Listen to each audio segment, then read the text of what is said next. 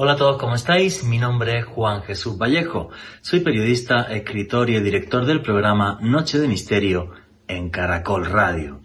Sus apariciones se convirtieron en leyenda.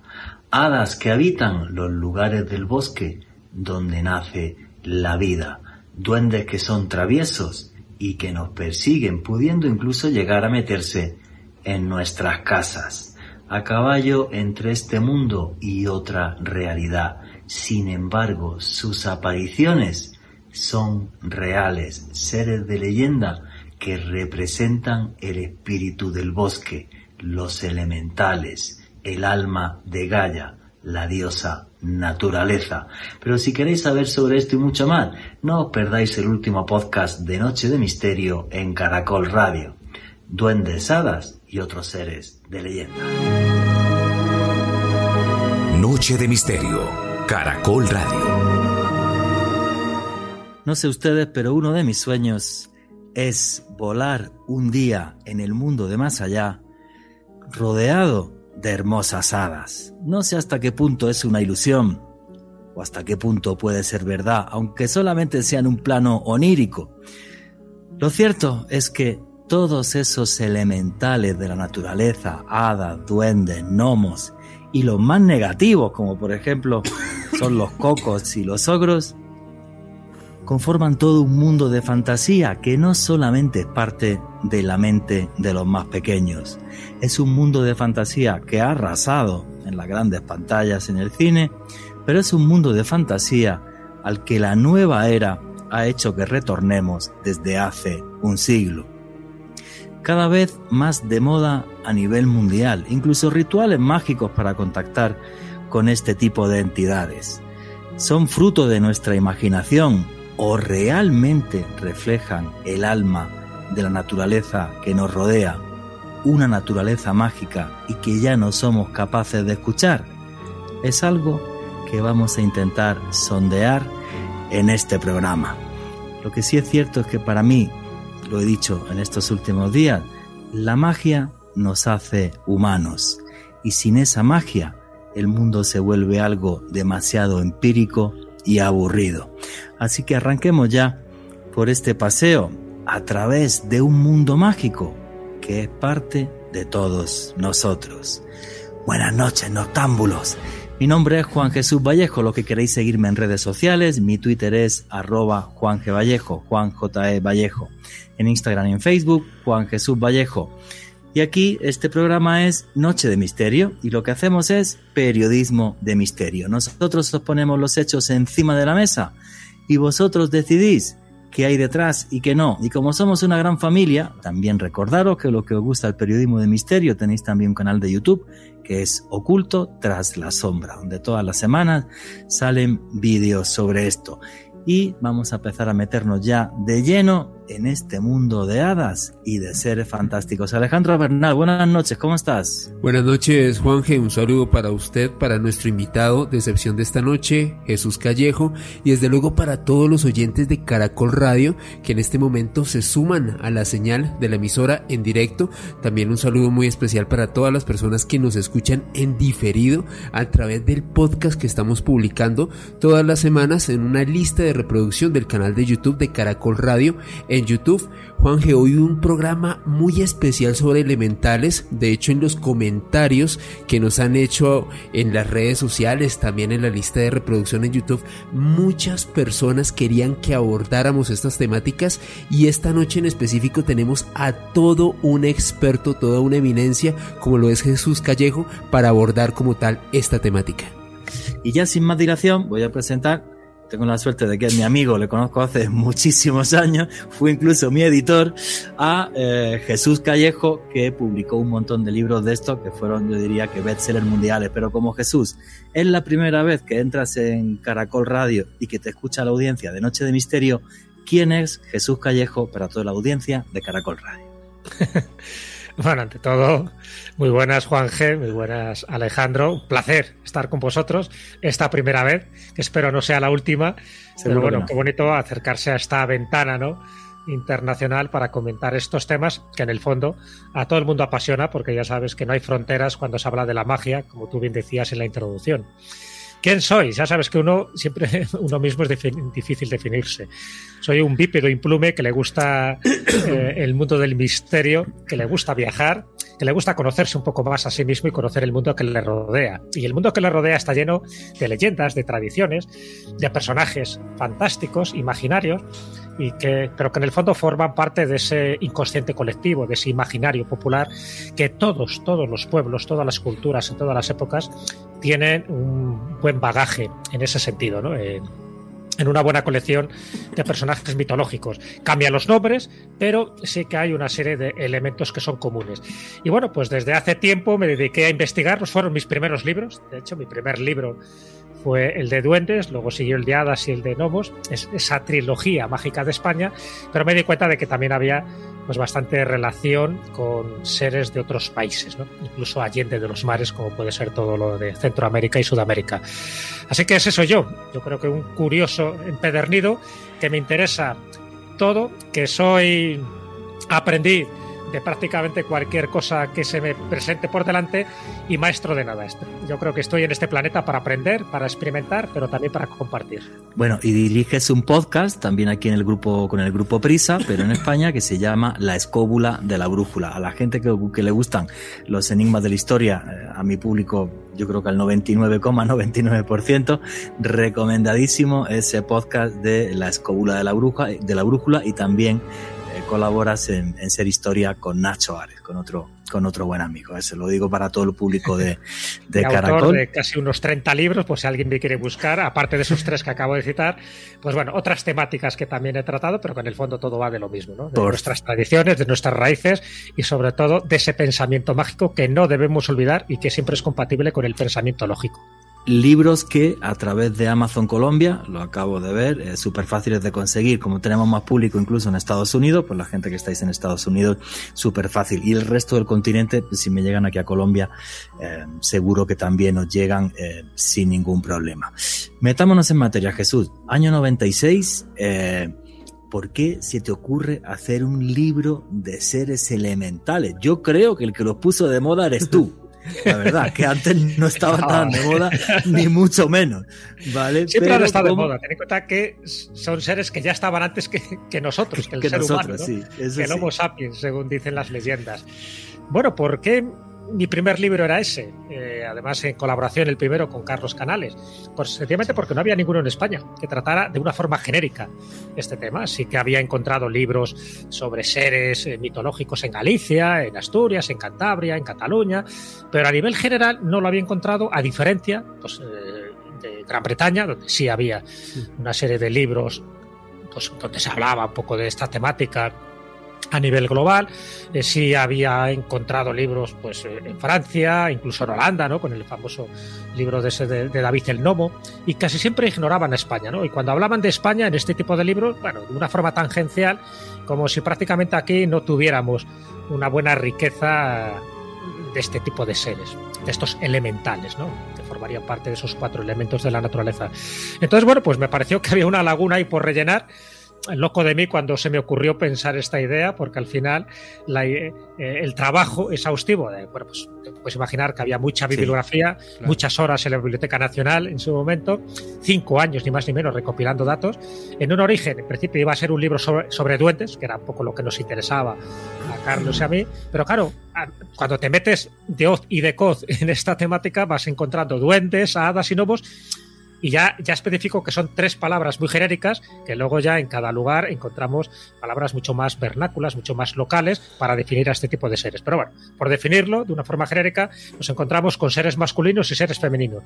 Entonces, claro, había algo que hacer ahí, ¿no? No solo se podía dedicar uno a los duendes, entonces se convirtió en una trilogía. Y si, y si no llegamos a parar o no llego a parar, pues se hubiera convertido en más, en una tetralogía. Que realmente hay una tetralogía, y tú al, principio un poco lo has citado, es decir, la, la trilogía serían estos seres elementales, hadas, duendes y gnomos, y luego hubo un cuarto que no son elementales, y luego si queréis entramos en materia, que serían los cocos, los ogros, los acamantecas, los hombres del saco, no son exactamente de esta familia, son de otro, de otro ropaje, de otra condición y de otro pelaje. Pero bueno, básicamente, ya te digo, el interés era porque me interesa siempre las leyendas y segundo porque pensábamos que no había un libro de estas características. Edad lo publicó con buenas ilustraciones, los, los muy, libros muy ilustrados, y bueno, pues cayó en gracia. Entonces el caer en gracia, pues es verdad que se revitalizó pues un mito y, un, y, una, y unas leyendas que siempre estaban ahí, pero a lo mejor le faltaba un poco el impulso, ¿no? Y pues, gracias a nuestro libro y posiblemente pues gracias a, pues, a, la cantidad de veces que intervenimos en radio y en televisión, pues se dinamizó un poco esta, esta temática. Bueno, como tú decías, en parte lo pusimos de moda, pero siempre han estado ahí, siempre han estado ocultos en, en, el otro lado de, del velo, intentando que hablemos de ellos e intentando, y eso es lo más interesante, que creamos en ellos. Ese es el problema. Sí, no, pero a mí me parece muy interesante. Realmente lo que hicisteis, tanto tú como Carlos Canales, eh, eh, fue darle sensatez a un tema que quedaba muy en el folclore, pero que ni siquiera nadie se había puesto a recoger y a recopilar. Entonces yo recuerdo tu libro, pero por todos lados en España, o sea, una cosa, una cosa sí, increíble. Más de 20 ediciones, claro. Claro. Sí, se fue convirtiendo, ya te digo, es verdad que era un bestseller dentro de lo que son los bestsellers en el mundo del ensayo, ¿no? En España, pero yo creo que fue esas dos combinaciones, ¿no? Que los dibujos, las ilustraciones, las de Ricardo Sánchez, por ejemplo, el de Duendes, cada, cada libro lo ilustró una persona, sí. eran, son son esas ilustraciones que te entran por los ojos y que tienen alma, ¿no? Entonces, bueno, pues las ilustraciones y sobre todo para, para niños, ¿no? De, una cierta edad, pues les atraía mucho ese tipo de imágenes, porque claro, se dieron cuenta de que no todos eran bonachones, como nos cuentan en las películas de Walt Disney, en fin, que hay duendes un poco traviesillos, hay algunos que son malotes, otros que, no, que nos la juegan, otros que tienen un tamaño grande, otros pequeñitos, bueno, otros que se camuflan la naturaleza, hay de todo, ¿no? En la Villa del Señor. Y yo creo que eso gustó bastante. Después, la forma de tratar, sí que yo tuve un especial interés, igual que Carlos, de no tocar esto como, como un cuento de hadas, ¿no? De, bueno, como una cosa que creen los niños o que son cuentos de viejas, sino hablamos un poco en presente, ¿no? Hablando de, de con respeto con este tema, ¿no? De decir, bueno, pues vamos a hablar de una tradición que no solo es española, que es internacional, que no, que no es solo de esta época, que todas las culturas, yo qué sé, desde los sumerios, eh, los griegos, los etruscos, en Oceanía, todos han creído en este tipo de seres y que pensábamos que, que, se podía hacer un tratado, bueno, más o menos sistemático, serio, no exento del sentido del humor, que yo creo que es fundamental también, pero hablando un poco en presente, ¿no? Dice, no, estos existían hace tiempo, no, no. Si te das cuenta, un poco los verbos que utilizábamos eran, pues existen en tal lugar, creen en tal sitio, como algo actual, no es algo del pasado, no, no es algo que haya pasado al folclore un folclore de esos inamovibles y muertos, sino todo lo contrario, es un folclore vivo, sobre todo en ciertos lugares, ¿no? Yo sé, por poner un ejemplo, en México los aluses o los chaneques creen a día de hoy le siguen haciendo altares. O en Islandia, también con los elfos y ese pueblo escondido, sigue también teniendo una cierta reverencia hacia ellos, incluso cuando se construyen carreteras, para desviar incluso la carretera, porque se considera que son zona de elfos. Bueno, y estoy hablando de la actualidad, y estoy hablando de países desarrollados, como es México, como es Islandia, no te estoy hablando de países por ahí perdidos en, en África. Bueno, la conclusión es que pensamos que es una temática que no se había abordado con, bueno, con una cierta seriedad. No somos antropólogos, pero evidentemente es un trabajo antropológico, es un trabajo endográfico, pero sobre todo es un trabajo que nos conecta con nuestras raíces. Desconocer este tipo de leyendas, desconocer este tipo de seres, desconocer que nuestros antepasados le rendían culto y hacían ofrendas, pues yo creo que es desconocer una gran parte de ese pensamiento mágico. Entonces, bueno, pues esa es un poco nuestra pequeña contribución. No, hombre, y recurrir a la historia también para reencontrarnos a día de hoy en el presente. Además, tú conoces bien América Latina, yo sé que tú has visitado Colombia, eh, conoces México, yo a nivel curiosidad, pues en México me acuerdo, estaba en el arco del Abná con Tomás Gallareta, que era el, el, arqueólogo que estaba, que estaba allí haciendo una serie de entrevistas, y me comentaba, no, o sea, aquí por las mañanas o haces un ritual para que los aluches no molesten, o los trabajadores no trabajan. O sea, se niegan, están convencidos de que hay una serie de guardianes que se llaman aluces, que son duendes. Y... sus altares ahí. Sí, sí, sí. Yucatán, sí. Y entonces allá había altares, y, pero los altares estaban no solo eh, debajo de un puente, sino que estaban incluso a las entradas de los hoteles. O sea, que también un poco como para proteger ¿no? a, a ese hotel de malas influencias o sencillamente tenerles a bien, porque si no, pasan cosas y eso pasaba, por ejemplo, en excavaciones arqueológicas, donde sospechosamente pues los materiales desaparecían al día siguiente o había distintos accidentes, no mortales, pero distintos accidentes con los arqueólogos o los obreros y pensaban que había que hacer, pues eso, un, homenaje o una ofrenda, sobre todo con copal, hacia los aluses, porque si no los aluses te decían que eran de la China. Bueno, pues yo he visto esos altares y como eso te puede contar multitud de leyendas y de anécdotas a día de hoy. Por eso digo que no, no hablemos del pasado, es decir, que a día de hoy todavía esa creencia está muy viva y está muy activa. Muy bien, Alejandro Bernal, quería comentar algo. Juanje, respecto a lo que nos comentaba Jesús, creo que es muy interesante cómo a través del periodismo de misterio se puede construir cultura con la magia, que me parece que es en sí el trasfondo de esta obra de la cual nos estaba hablando Jesús hace unos minutos. Hace unas semanas Juan G. Jesús y oyentes de Caracol Radio se hizo muy viral en la Argentina el video de un supuesto duende que se ocultaba dentro de un árbol. Esto fue un auténtico revuelo mediático, se, se, realizaban cadenas de WhatsApp, muchos medios, no solamente del Cono Sur, sino de gran parte de Latinoamérica, hicieron cubrimiento de este hecho. Más allá de que sea un video real o no, que no es lo que estamos juzgando, Jesús, ¿por qué este mito de los duendes está tan vivo y tan presente en nuestros días? Bueno, buena pregunta. Sencillamente porque de todas las criaturas mitológicas o llamadas elementales, el duende es el que más interés tiene por los asuntos humanos. Es decir, así como hay otros que nos huyen, porque nos consideran, pues eso, contaminadores, groseros, que metemos mucho ruido, pues los duendes no, los duendes les pasa un poco como a los seres humanos, son curiosos por naturaleza, son los que más acercan a los habitáculos humanos y por lo tanto son los que más encuentros, encontronazos tienen y como consecuencia de ello hay más leyendas sobre duendes que sobre hadas, por ejemplo. Sencillamente los duendes luego comentaremos, es verdad, hay, distintas variantes, ¿no? porque dentro de los duendes también hay distinta condición y pelaje. Pero los duendes son seres que, bueno, pues de alguna forma les atraemos. Les atraemos por, por eso, porque quieren saber quiénes somos, por qué nos inmiscuimos muchas veces en sus asuntos o en ese mundo vamos a llamarle etéreo, en ese país borroso, ¿no? En el, en el cual vivirían estos seres fantásticos o seres mitológicos. Cuando digo fantástico no quiere decir que sea imaginario, sino sencillamente que es una denominación más que se, le, que se les da. Entonces, por eso la creencia en duendes mm, es algo que ha permanecido a lo largo del tiempo. Ya digo, con distintos nombres. ¿eh? O sea, en España, solo en España, yo he encontrado más de 30 denominaciones para los duendes. O sea, que imagínate los que hay en Colombia, o los que hay en toda Sudamérica, o los que hay, por ejemplo, en Gran Bretaña, donde en Irlanda se les llama los leprechaun, que serían los duendes zapateros, o en Escocia se les llama los brownies. Entonces, en todos los lugares te encuentras que hay duendes. Pero duendes no quiere decir que tengan una fisonomía muy concreta. O sea, no, es que son cabezones, tienen gorro y tienen rabo y cuernos. No, no, cuidado, hay de todo. Incluso los duendes asturianos aquí en España tienen un agujero en la mano izquierda, o sea, con lo cual tienen una característica muy singular. Y entonces por eso se cree tanto los duendes, porque son los que más leyendas generan y porque son, si hacemos caso a todas las tradiciones y a todos los testimonios, a mí me han contado personas, en fin, con nombres y apellidos, me han contado que han tenido encuentros con duendes. Entonces, bueno, pues los duendes tienen como más facilidad para manifestarse, tienen más facilidad para, para hacerse visibles, porque estamos hablando de seres que normalmente son invisibles, están en otro plano de vibración y tienen más facilidad para eh, dejar, dejar como muestras, ¿no? dejar huellas de su presencia. Entonces, a partir de ahí hay leyendas. Esas leyendas generan lo que son las casas enduendadas que a veces erróneamente se confunde con las casas encantadas, porque hay muchas veces en las manifestaciones de un duende o de un alma errante, de un espíritu ahí perturbado, las manifestaciones son muy parecidas.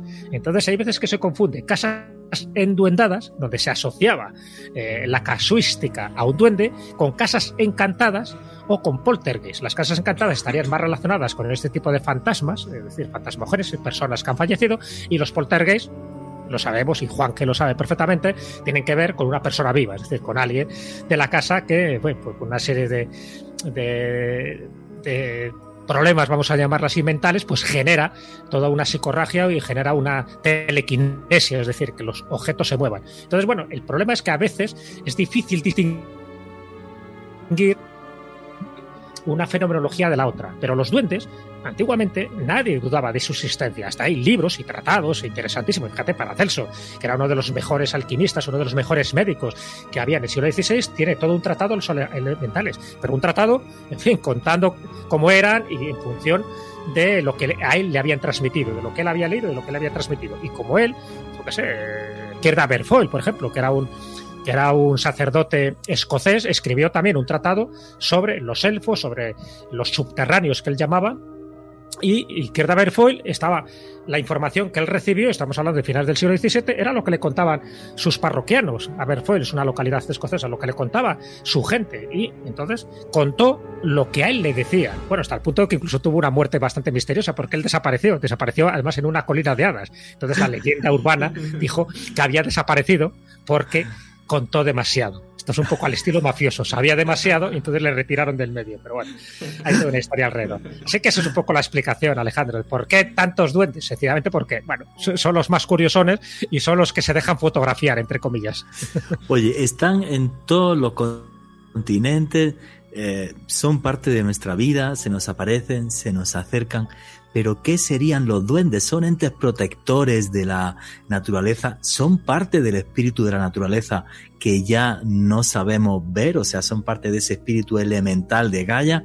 Eh, ¿Son más celtas que otra cosa? O, sea, ¿qué son realmente? Porque están en todos lados y en todas las culturas y en todos los continentes. Están en todos lados. Ya te digo que si fuéramos país por país, os podría citar siempre dos o tres nombres en cada país asociados directamente a estos duendes, ¿eh? solo a duendes. Luego ya si queréis hablamos de hadas y de, y de gnomos y de otras criaturas más animalescas. Bueno, a ver, yo te puedo dar mi opinión. Evidentemente estamos hablando de un tema bastante escurridizo. Por eso cada vez que dicen eh, se ha capturado un duende o se ha capturado una hada, desconfiar. desconfiar sí, es falso, No se dejan capturar, no tienen no tienen una materialidad como nosotros podemos entenderlo. Yo entiendo que, a ver, eh, sabes que el planeta tiene no solo ya una vida propia, ¿no? que es un poco la teoría de Gaia, la teoría de Lovelock, sino que hay un anima mundi, ¿no? Es, hay, hay, un alma del mundo. Y ese alma del mundo lo componen muchísimos especímenes, muchísimos animales. No solo los humanos vivimos en este planeta, también están los animales y también están las plantas, y todos tienen su nivel de conciencia. Pero es que eso es lo que vemos. Pero es que además de ese mundo que vemos, hay todo un mundo invisible. Pero un mundo invisible que es real. Entonces ese es el problema de la gente, que como no lo vemos, se piensan que no existe. Pero esa fenomenología se da en otros aspectos, el mundo fantasmagórico, incluso en el mundo ufológico. Entonces, claro, el que no lo veamos, el que no lo percibamos con nuestros sentidos, eh, acordaros que estamos muy limitados, somos seres tridimensionales.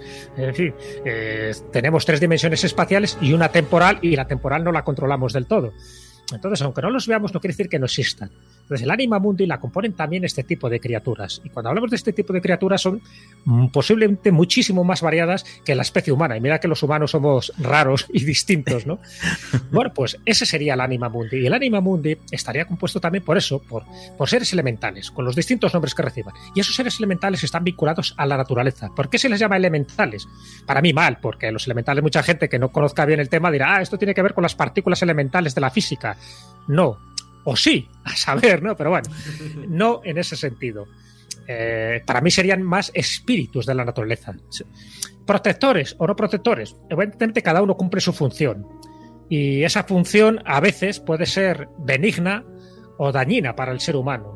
¿Cuántas veces se ha contado leyendas donde alguien ha entrado en un bosque o en una cueva o en un lago y ha tenido percances con este tipo de criaturas? Pero normalmente los percances se tienen porque ese ser humano que ha entrado o ha transgredido un tabú, ha entrado en su zona prohibida, ha entrado sin respeto entonces normalmente tiene consecuencias. Entonces, claro, hablar de buenos o malos, eh, este tipo de, seres son neutros eh, a nivel moral, es decir, se pueden comportar bien o mal en función de nuestro comportamiento con la naturaleza, pero si la naturaleza realmente está viva, un poco las antiguas creencias del panteísmo, ¿no? decía que veían la divinidad en todos los lugares, bueno, pues es una forma de interpretar la divinidad en todos los lugares, no como un dios omnipresente, sino sencillamente con distintas divinidades que cada una cumple su función. Las del árbol cumplen su función, igual que las cumplen las de las montañas, los famosos apus ¿no? de, de la cordillera andina. Cada uno cumpliría su función. Y dentro de esa jerarquía estaría, como no, los duendes. Los duendes, por decirlo así, dentro de, la jerarquía serían como los seres más, más inferiores, los más apegados a la Tierra, los más, por decir, más tontorrones, ¿vale? En comparación con otros, en comparación, por ejemplo, con los devas, que serían unos seres un poco más superiores. Por eso a los duendes se les engaña fácilmente, es decir, son muy tontorrones.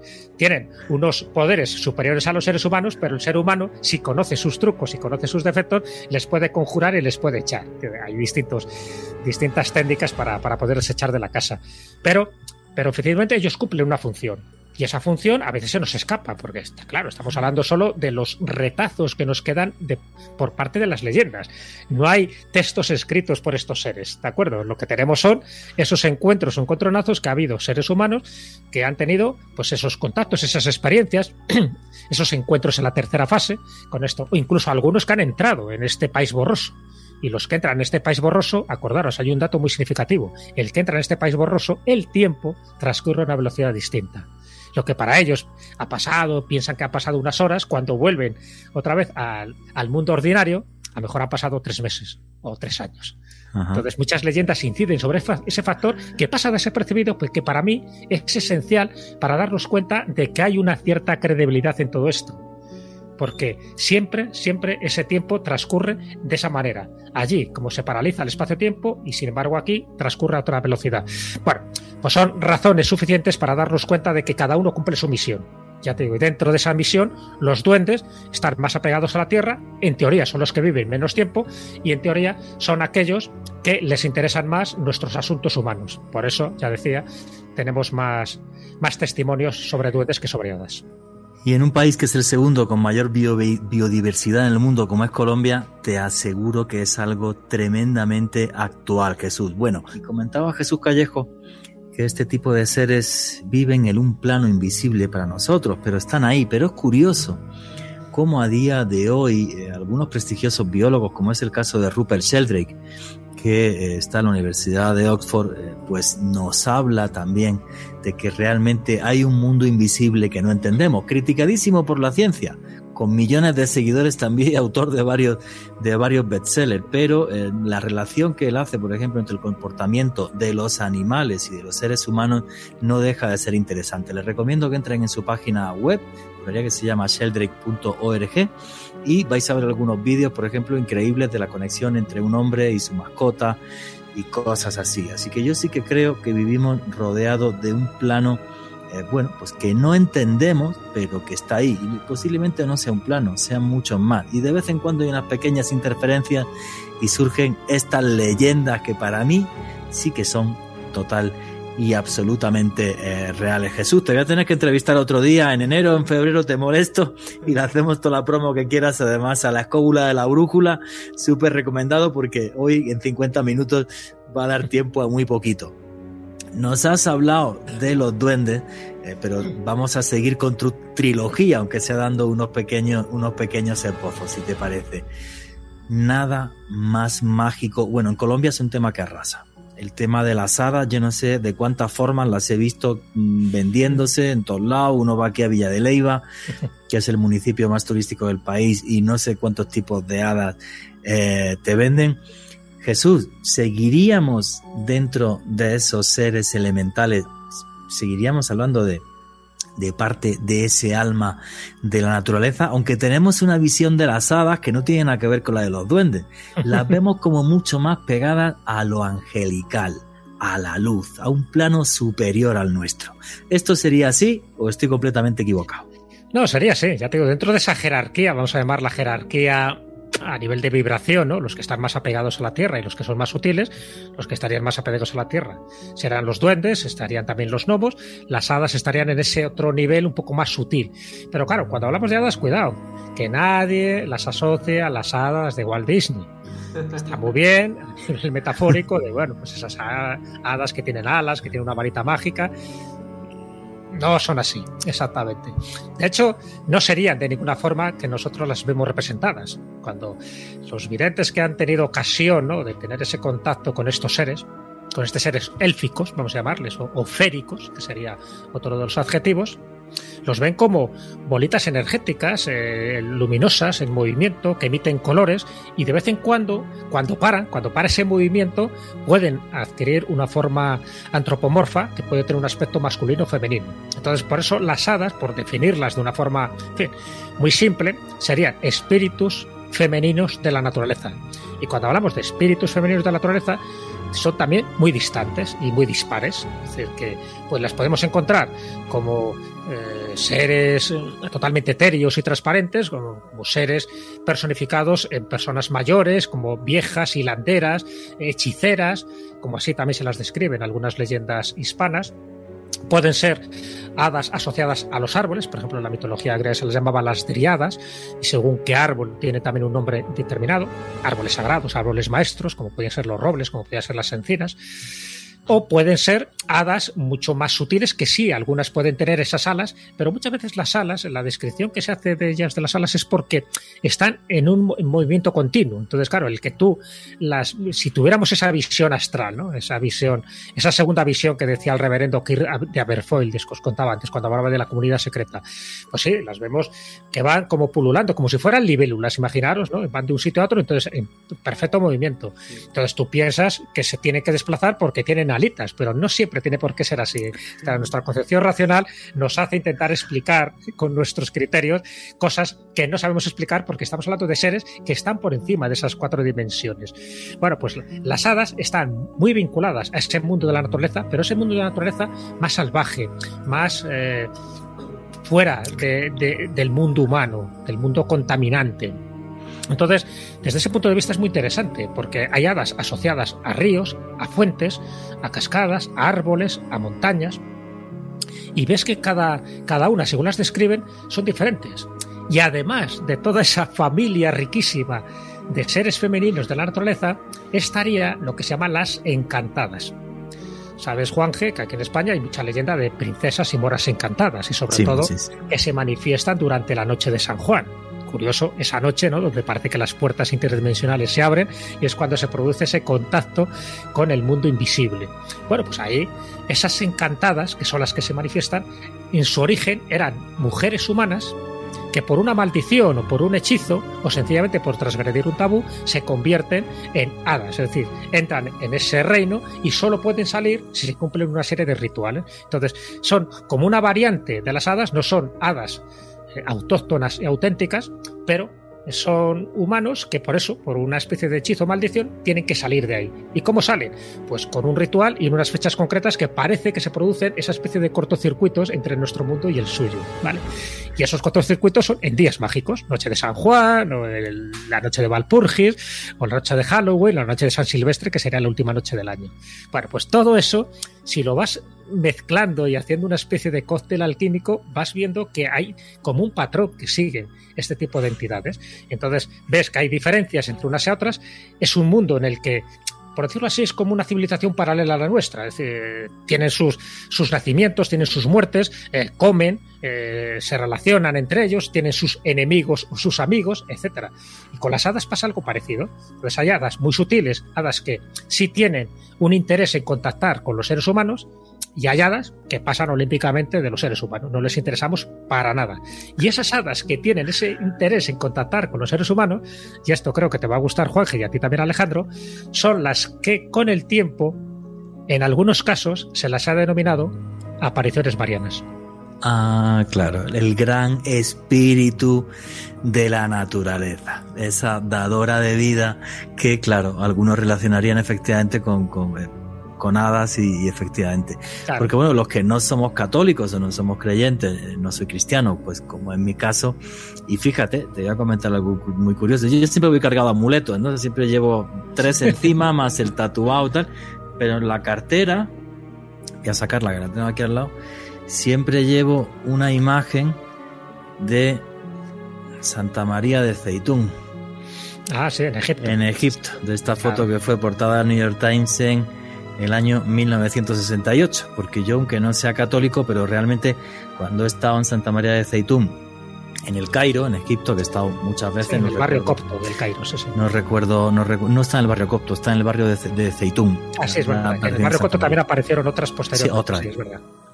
Y, bueno, pues, pues es un lugar donde se respira, no me preguntéis por qué, ni yo soy una persona sensitiva, ni mucho menos, pero donde se respira una paz y un, no lo sé, se respira una energía tremendamente especial. Por eso siempre llevo esa fotografía en mi cartera, porque estoy convencido de que eh, lo que simboliza esa imagen es que por muy mal que estén las cosas, al final siempre hay una luz.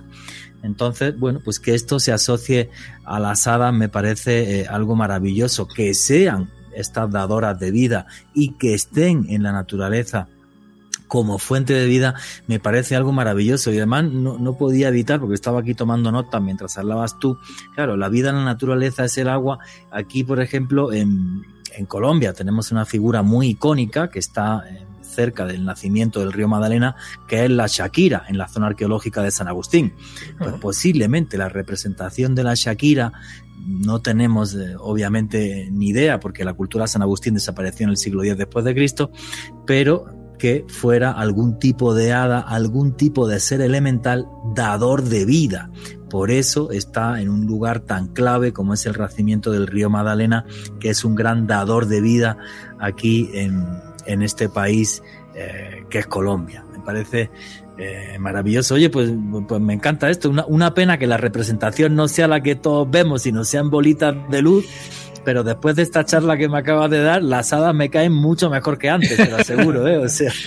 Sí, pero a ver, eh, una de las características que tienen estos seres elementales, de las 12 características que llegué a determinar, una de ellas es que son proteicos. Es decir, proteicos quiere decir que pueden cambiar de forma a voluntad. así como son seres interdimensionales, seres atemporales, seres ah, neutros a nivel a nivel moral, eh, seres invisibles, pues bueno, pues dentro de esas características, pues otra es esa, que que son seres que en cualquier momento te pueden cambiar el aspecto. Por eso son tan difíciles de seguir el rastro, por eso no son mariposas que tú puedas colocar con un alfiler en la pared y luego estudiarlas.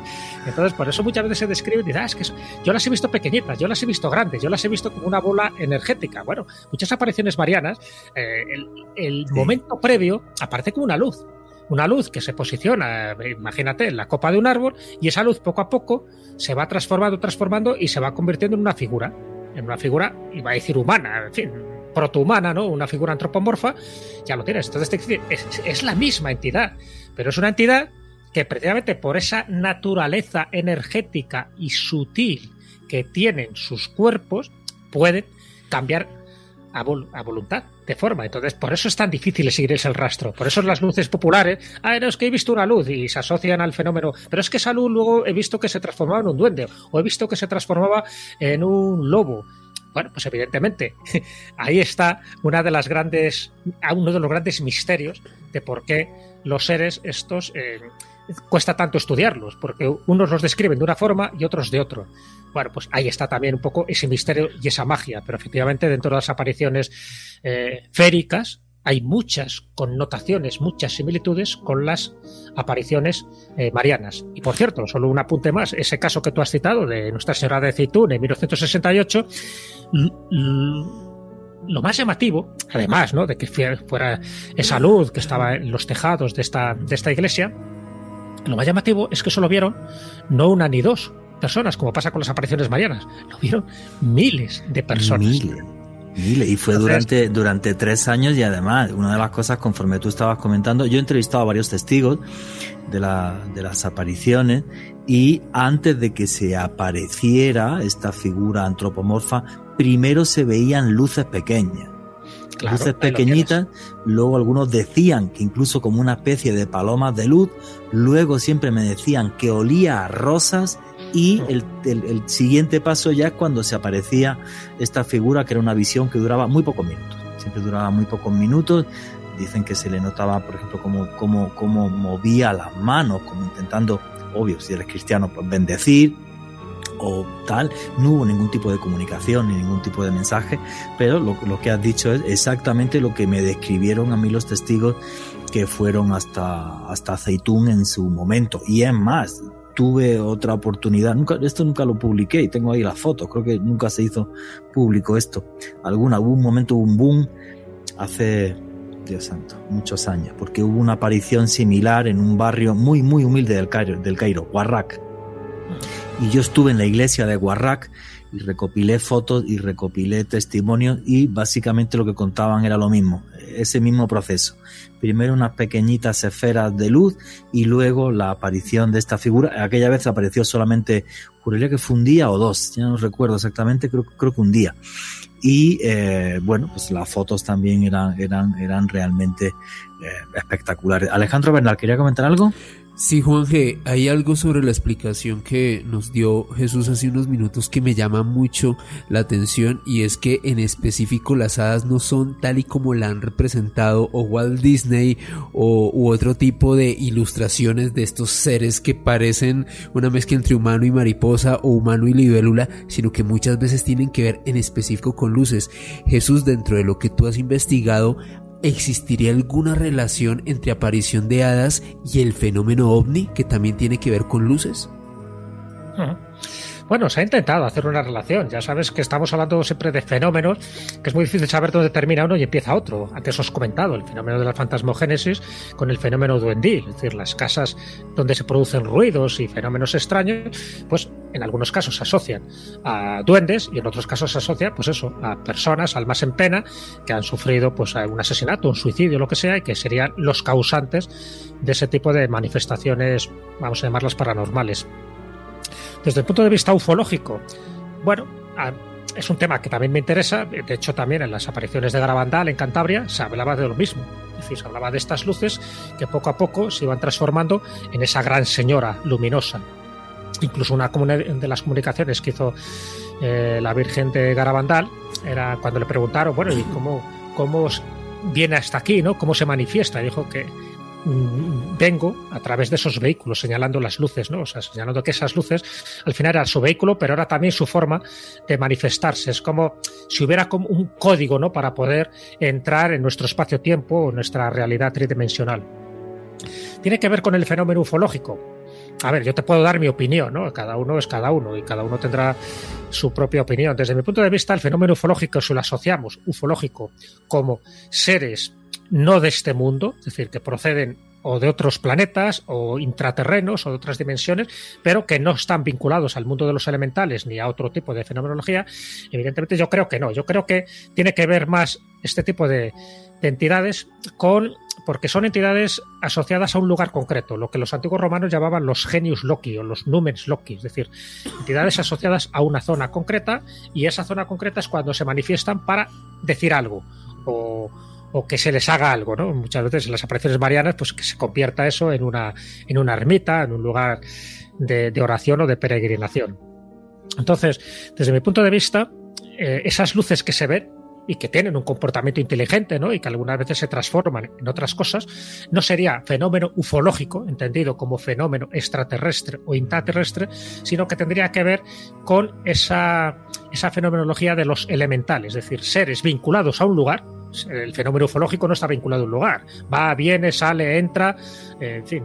Eh, es como muy, muy ecléptico y muy universal. Sin embargo, este tipo de fenómenos, cuando hablamos de las hadas, están vinculadas a un lugar concreto. ¿Os acordáis que os he dicho que están vinculadas a un árbol, a una cueva, a un río, a una cascada? Eh, y entonces ahí es donde se aparece ese, ese, fenómeno. Tiene que ver con las luces populares, tiene que ver con multitud de leyendas que hablan de ese tipo de luminarias extrañas, ¿no? Que, que en algunos casos, por ejemplo en Brasil dice que son las luces del tesoro, otros dicen que son lugares donde hay enterramientos arqueológicos, otros te dicen que hay enterramientos de huesos de santos y por lo tanto muy, está muy vinculada a las leyendas de apariciones, de reliquias con las apariciones de este tipo de luces, pero siempre vinculadas a un lugar. Entonces, desde ese punto de vista, si entendemos el fenómeno ufológico como seres foráneos, ¿no? que llegan aquí da igual que sea de Ganímedes o que sea de Alfa Centauri o que sea de Marte, no tendría desde mi punto de vista nada que ver con el fenómeno ufológico. Eh, no nos confundamos muchas veces con las apariencias. El que haya luces y estas luces no tiene por qué ser eh, extraterrestres, son luces que desde mi punto de vista están vinculadas a un lugar y dentro de ese lugar habría que distinguir si son luces asociadas por supuesto, descartando las luces eh, convencionales y explicables, ¿no? los fuegos fatuos y, las luces de San Telmo y cosas de esas. Descartando todo eso, habría que luego que diferenciar si son luces asociadas al mundo fantasmagórico, que también hay multitud de leyendas en ese sentido, o al mundo élfico. Y dentro del mundo élfico, no solo las hadas podrían, pueden transformarse en este tipo de luces, es decir, cualquier elemental, precisamente por su naturaleza proteica, podría hacer este tipo de transformaciones, convertirse en luces o incluso convertirse o transformarse aparentemente en un árbol o una piedra. Entonces, por eso ya decía que es tan difícil seguir la pista, porque eh, hay muchos puntos que se nos escapan, ¿no? se nos escurren por los dedos de la, por, los dedos. Pero, evidentemente, eh, si los estudiamos, sí que nos damos cuenta de que todos los fenómenos en principio podrían estar relacionados desde una perspectiva amplia. Pero si somos más escrupulosos, yo los separaría. Precisamente para eso, para no mezclar y para que no nos creemos un lío mental. Eso que has dicho es muy curioso, porque realmente el fenómeno ovni puede plantearse en cualquier lado. No hay cosa que más lo demuestre que los vídeos del Pentágono, los vídeos que ha ido soltando el Pentágono que están en diferentes sitios, aunque puede haber puntos más calientes, como es por ejemplo la costa oeste de los Estados Unidos, eh, enfrente de las costas de San Diego, para ser más exacto. Pero eh, lo que está diciendo Jesús es cierto y, además me venían muchas ideas a, la cabeza mientras hablaba. Yo, yo no, en mi vida he, entrevistado tanta gente que haya visto luces en un mismo punto como en Nopsa, Boyacá, aquí en Colombia. eso es increíble. O sea, en un sitio que se llama el Cerro Aranda, que es hasta curioso, porque es que llegó un cura hace más de un siglo y puso una cruz ahí porque pensaba obvio que las luces eran cosa del demonio y, había que cristianizarlo. Había que cristianizarlo porque esas luces no podían ser una cosa cristiana, entonces subió el tipo al alto del cerro con toda una procesión. Ah, es verdad, y muchas luces, es verdad, se asocian a demonios, que se me había olvidado. Claro, como paraban de a, un demonio, efectivamente. Claro, y se llama Cerro Aranda porque el sacerdote se llamaba de apellido Aranda. Entonces, El, el, el, tema muy curioso, ¿no? Porque es asociado, y aparte que, que, que yo he estado en Nopsa y tiene un montón de montañas. No, es solamente una eh, y en ese cerro concreto y no 100 metros más a la izquierda. Es un ni 100 local, a eso me refiero. Sí, Entonces, sí. es raro que sea ufológico. Los ufológicos no se centran en un sitio concreto. Lo ufológico es algo mucho más amplio y genérico. O sea que, desde, ya tengo, desde mi punto de vista, utilizando una, ese latinajo ¿no? que utilizaban los antiguos romanos, sería un genius loci, es decir, un genio del lugar o un numen del lugar. No, pues me parece algo tremendamente interesantísimo. Aquí en, aquí en Colombia tenemos varios, pero te digo, como el tema de Nopsa, yo en mi vida, o sea, eh, es que para, te investigarlo, porque puede ser que haya esa especie de grieta entre dos mundos. Sabes que hay lugares donde se producen los cortocircuitos, esas grietas, no esas interferencias. Bueno, pues sería interesante investigarlo, porque cuando hay tantas leyendas, claro, cuando me dicen, oye, ¿cómo yo descubro que es un lugar mágico, un lugar de poder? Fíjate en las leyendas, fíjate en la toponimia, fíjate en los testimonios, fíjate incluso en los escudos heráldicos, donde también se refleja en el propio escudo una luz, una luminaria que ya había hecho una incidencia de tal calibre que el, pueblo lo identificó como un milagro. Luego lo puedes, lo puedes relacionar con una aparición de la Virgen, con Santiago Apóstol, con un demonio, con un antepasado tuyo que ha venido a darte un mensaje. Da igual, pero el hecho es que el fenómeno es real. Y cuando el fenómeno es real, es lo que hay que estudiar. Sí, sí. No, lo importante es el lugar. Tan real, por ejemplo, que Nopsa, el alcalde, hace unos años decidió poner en el escudo, en el escudo del, lugar, eh, puso un ovni, no puso una luz, que es lo que le ve la gente no es un ovni, son luces. son luces, ¿vale? Y además todos me lo describían exactamente igual. Luces de un diámetro grande, en torno a un metro, un metro y medio.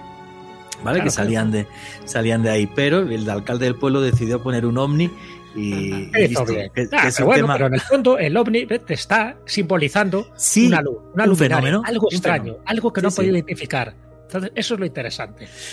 Ya sabes que aquí en España tenemos multitud de escudos, de esos escudos heráldicos, de escudos nobiliarios, donde aparecen luces. Eh, sin ir más lejos, Estella. Estella, una localidad de Navarra, Estella viene de estrella. Y, y su escudo es una estrella gigantesca, sencillamente porque ahí apareció algo, un fenómeno vamos a llamarle ufológico, sí, lo que sea, que, ya te digo, fue de tal envergadura que, dejó huella en el pueblo. Entonces, pues una forma de manifestarlo es, primero, poner el nombre de Estela, Estella, y luego poner un escudo donde quedara reflejado para la posteridad ese fenómeno. Que y, de estos podríamos poner multitud de ejemplos. Muy bien, señores. Jesús, podría estar hablando contigo horas y horas. De todas formas, los próximos meses te molesto y hacemos un programa. Ya lo sabes, Juan, que no vas a molestar. Encantado. Un, programa de, de, cualquier otra Esto solo hemos hecho arañar un poco la epidermis de los misterios eh, relacionados con los elementales, que como ves, pues tiene sus variantes, sus vericuetos y su relación con otro tipo de fenómenos, porque todo, en el fondo, todo está relacionado. Eso yo creo que hay que tener una visión amplia y una visión de conjunto para entender un poquito, solo un poquito, este mundo llamado misterio. Efectivamente. Bueno, ya las conclusiones y cierre de cada uno. Alejandro Bernal tiene 40 segundos. Juan G, feliz y a la vez sintiendo mucha pena de haber terminado el programa en este momento. Hubiésemos podido seguir muchísimo. Muchas gracias a Jesús por adentrarnos dentro de la magia de los elementales y a mí me pueden seguir en Facebook, Twitter e Instagram en arroba con doble S. Jesús, tienes un minutito para dar tus conclusiones finales. bueno, pues nada, mis conclusiones es que, nunca seamos dogmáticos, que nunca que nunca seamos tasativos en nuestras opiniones y radicales, sino que tengamos nuestras antenas desplegadas, que nos demos cuenta de que el mundo es mucho más variado y mucho más, más divertido de lo que nos podemos imaginar, que está poblado de, de multitud de criaturas, que algunas las podemos ver, que otras no las podemos ver, y que hagamos sobre todo mucho caso a las leyendas. Las leyendas, todos sabemos que tienen un pozo de realidad. Entonces, cuando haya alguna leyenda cerca de nuestro pueblo, alguien que nos lo cuente, que no lo desdeñemos, que no pensemos que esto son historias para niños o cosas eh, que han sido frutos de un sueño. No, no.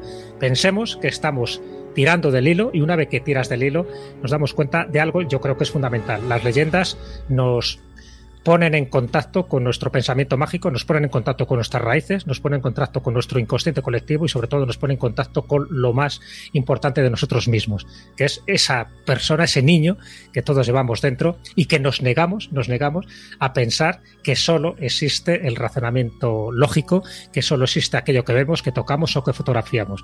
Si somos capaces de tener esta visión global del mundo, y tener un concepto también espiritual de la existencia, yo creo que estamos en el buen camino.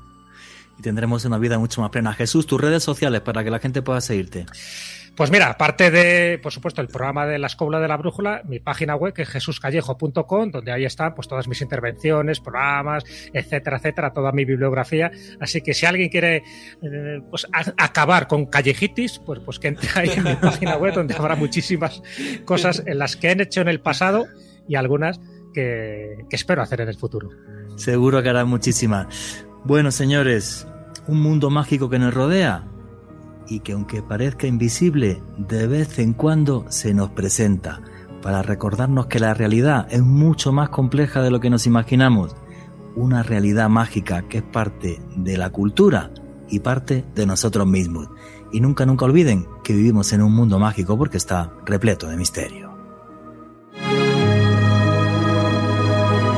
Noche de Misterio, Caracol Radio.